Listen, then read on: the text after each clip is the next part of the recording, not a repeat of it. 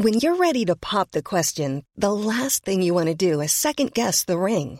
At Bluenile.com, you can design a one of a kind ring with the ease and convenience of shopping online. Choose your diamond and setting. When you find the one, you'll get it delivered right to your door. Go to Bluenile.com and use promo code LISTEN to get $50 off your purchase of $500 or more. That's code LISTEN at Bluenile.com for $50 off your purchase. Bluenile.com code LISTEN. Eu sou Mário Persona e essas são as respostas que eu dei aos que me perguntaram sobre a Bíblia. Para responder a sua dúvida, vamos esclarecer uma coisa. O Espírito Santo está presente em qualquer lugar onde a sua palavra é pregada. Porque é o Espírito quem convence as pessoas do pecado e as leva a crer no Salvador. Isso pode acontecer até nos cultos, aqueles cultos dos piores e mais picaretas dos pregadores desses que vivem pedindo dinheiro, vivem vendendo uh, badulaques e bugigangas, vivem pedindo que você tem que pagar o carnê, etc. e tal. O poder está na palavra de Deus, que ele prega às vezes até sem crer nela, mas é o poder dessa palavra aplicada pelo Espírito Santo na alma que vai converter as pessoas. Não a eloquência desse pregador ou sua capacidade de persuasão, não.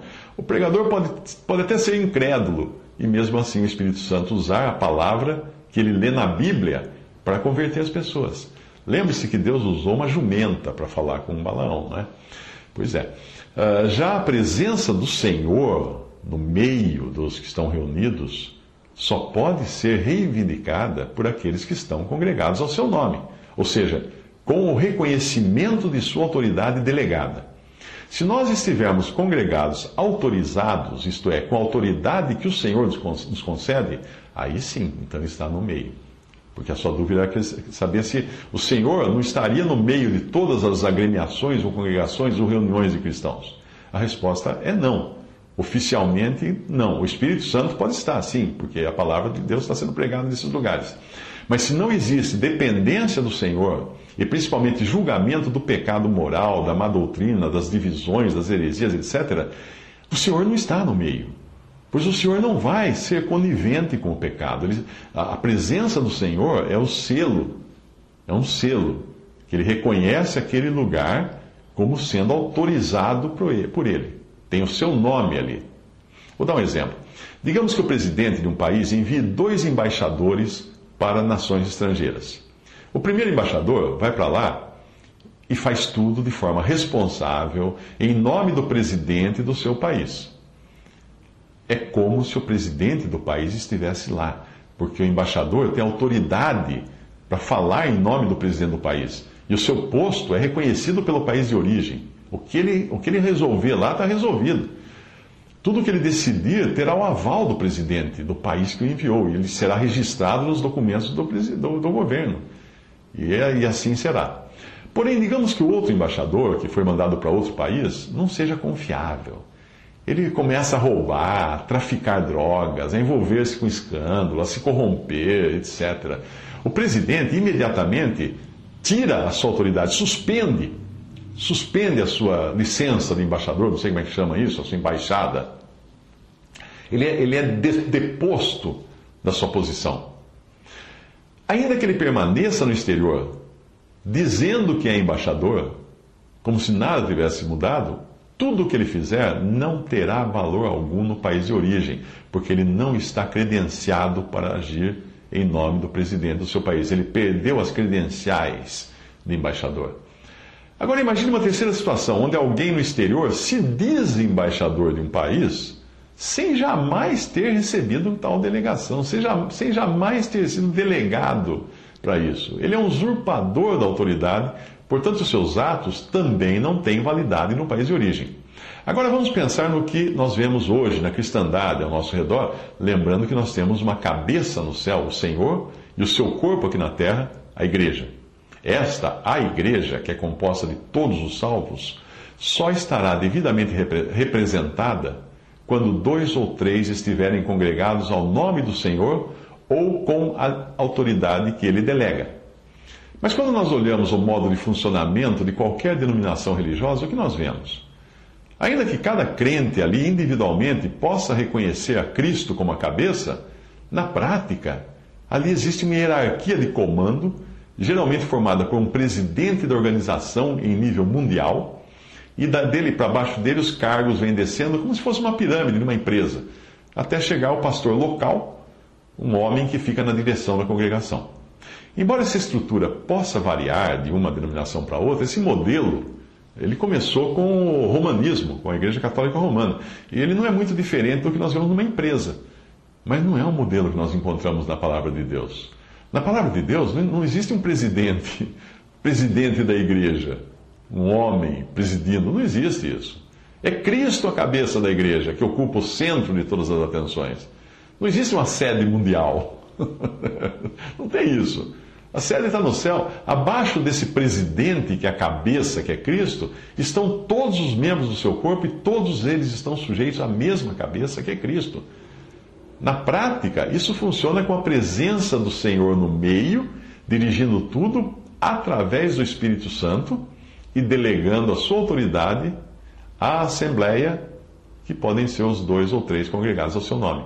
A presença do Senhor tem vários aspectos, mas eu vou me concentrar uh, no aspecto da autoridade. Mateus 18, de 18 a 20. Em verdade vos digo que tudo o que ligardes na terra será ligado no céu, e tudo o que desligardes na terra terá sido, terá des, será, algumas traduções falam terá sido, está errada, é será desligado no céu.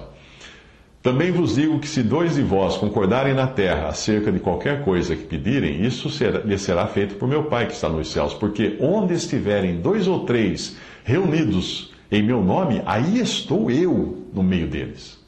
Por estarem os dois ou três reunidos ao ou em nome do Senhor, ele delega a sua autoridade administrativa para a Assembleia agir em seu nome. Os céus reconhecem o que é ligado por aqueles agindo assim, porque estão revestidos dessa autoridade. E por esta razão, o pecado pode ser julgado e extirpado do lugar onde se expressa a comunhão, que é a mesa do Senhor. Se não existisse autoridade, cada um faria o que bem entenderia, o que, o que bem entendesse. E as coisas não funcionariam. Porque quem ousaria assumir o papel de chefe em algo que pertence a Deus? A alternativa seria a que é adotada pelas organizações religiosas, que é a de colocar um homem à frente da congregação, depois um outro homem acima dele, como o bispo da, com, da comarca, da região, depois um outro homem acima dele, como presidente mundial, presidente nacional, e aí vai. Quando os meus filhos eram pequenos, nós costumávamos exortá-los à obediência do Senhor, dizendo coisas do tipo: O Senhor não gosta que você faça isso, o Senhor ficou triste com seu modo de agir, etc. E quando eles precisavam de disciplina, nós avisávamos que seriam disciplinados porque desobedeceram, não papai ou mamãe, desobedeceram o Senhor. Nós fazíamos assim para que eles mantivessem obediência ao Senhor, mesmo se um dia seus pais viessem a falhar e cair em contradição.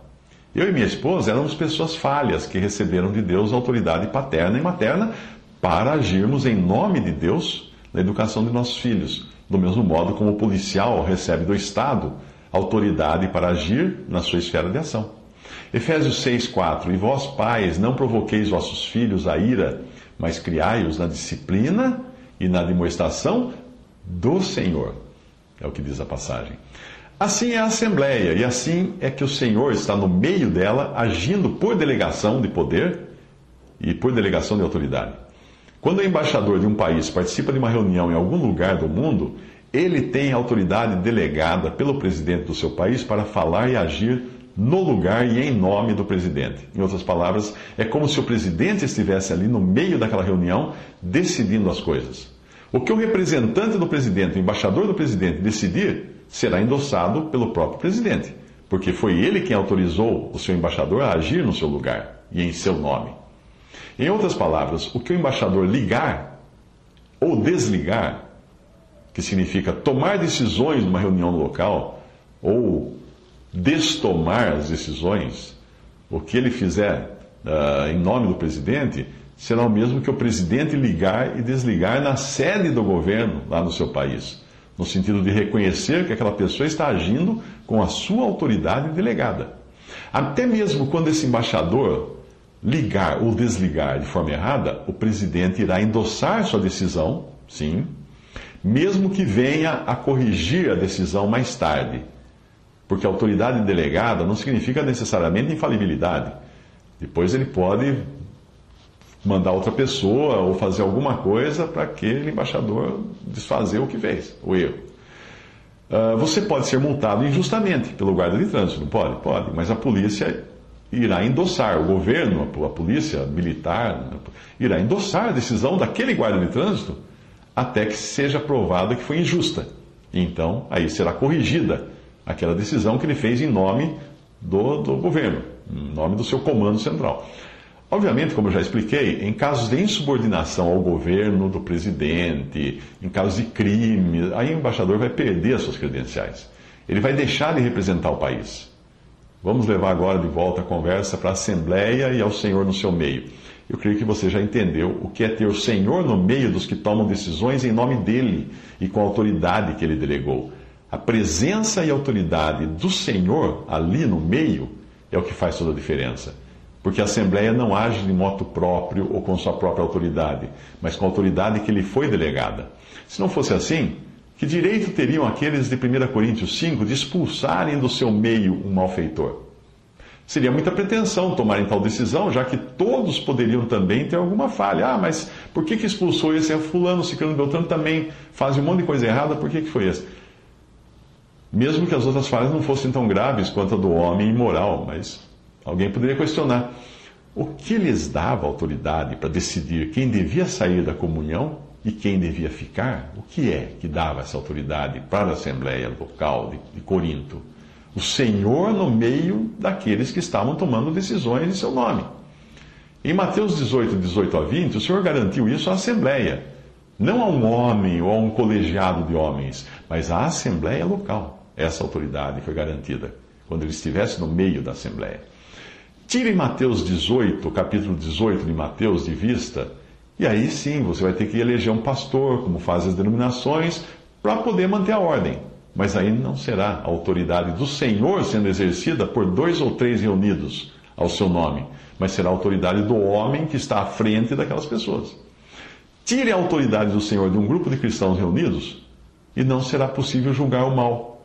É por isso que em muitas denominações cristãs você encontra pessoas que todo mundo sabe que estão levando uma vida de pecado, de adultério, de prostituição, misturadas na comunhão com irmãos sinceros, sem que ninguém tome qualquer atitude. Por quê?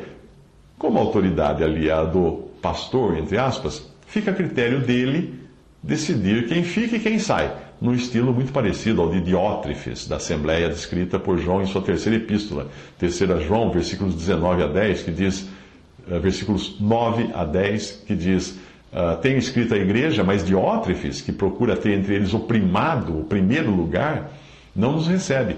Por isso, se eu for, trarei à memória as obras que ele faz, proferindo contra nós palavras maliciosas. E não contente com isto, não recebe os irmãos e impede os que querem recebê-los e os lança fora da igreja. Quando existe um homem exercendo o primado, já não é a autoridade do Senhor dada à Assembleia que tem a palavra final, mas sim os caprichos desse primaz. Curiosamente, alguns líderes religiosos adotaram para si mesmos esse texto, termo primaz, que tem o primado. Veja só. Sem saber, estão se colocando numa posição de, de, de daquele lá de Diótrefes, da, da carta de João. Naquele tempo, quando João escreveu aquela carta, ainda havia apóstolos, como o próprio João, que podiam ir lá e, por assim dizer, colocar a casa em ordem. Hoje a casa está em completa desordem a grande casa da cristandade, está em completa desordem. Principalmente porque tiraram o lugar que era devido ao Senhor e entregaram esse lugar para homens. O que fazer num estado de tamanha ruína? Evitar julgar quem é do Senhor ou não. Primeira coisa. Não cabe a nós falar, ah, esse é crente, esse não é crente. Não, não é isso. O que fazer? Apartar-se do mal e da iniquidade. Mas não é só isso, é preciso apartar-se também dos vasos existentes nessa grande casa Porém, isso não para ficar só, e sim para seguir junto com aqueles vasos que já se purificaram dessas coisas, para reconhecerem a pessoa, a autoridade do Senhor no seu meio. Uh, podemos até ler agora o versículo 2 Timóteo 2, 19 a 20. Todavia, o fundamento de Deus fica firme tendo este selo: o Senhor conhece os que são seus. E qualquer que profere o nome de Cristo, a parte da iniquidade. Portanto, a primeira parte, não cabe a nós decidir quem é, quem é o não de Cristo. A nossa responsabilidade é nos apartarmos da iniquidade. Vimos iniquidade, caímos fora. Ora, numa grande casa não somente há vasos de ouro e de prata, mas também de pau e de barro, uns para honra, outros, porém, para desonra, de sorte que se alguém se purificar destas coisas, ou seja, dos vasos, será vaso para honra, santificado e idôneo, idôneo para o uso do Senhor e preparado para toda boa obra. Foge também das paixões da mocidade e segue a justiça, a fé, o amor e a paz, com os que, com o coração puro, ou seja, purificado dessas coisas, invocam o Senhor. Hebreus 13, de 13 a 15, tem uma passagem muito importante, quando estava introduzindo, uh, está sendo escrita a epístola para cristãos, mas que não queriam largar de mão o judaísmo, queriam manter os rituais judaicos e tudo mais dentro da sua profissão cristã, dentro da sua, do seu culto a Deus. E ali a ordem é para mostrar que tudo aquilo eram símbolos e figuras do passado, que agora os cristãos estavam numa nova posição e ele exorta, e isso vale muito para nós hoje também, porque o cristian, o a cristandade de hoje adotou muito do Antigo Testamento, da lei, do culto israelita a Deus. Tanto é que você, eu estudei arquitetura, quando você estuda aquelas antigas catedrais, você percebe que elas foram projetadas tendo em mente os próprios elementos do templo de, de Salomão de Jerusalém ou do templo que vai ser reconstruído ainda, que é falado em profecia no Antigo Testamento. Mas porque é tudo ligado. Tem sacerdotes, tem altar, tem o, o lugar, o santíssimo lugar, tem as vestes, tem o coro de, de, levitas cantando, tem tudo isso. E o que, qual é a exortação de Hebreus 13, versículo 13 ao versículo 15? Saiamos, saiamos. Pois, mas só não, sair não. Sair a Ele, a Cristo, fora do arraial fora do sistema, fora do, do acampamento, levando o seu vitupério, a sua rejeição. Portanto, ofereçamos sempre por Ele, por Cristo, a Deus, sacrifício de louvor, isto é, o fruto dos lábios que confessam o seu nome.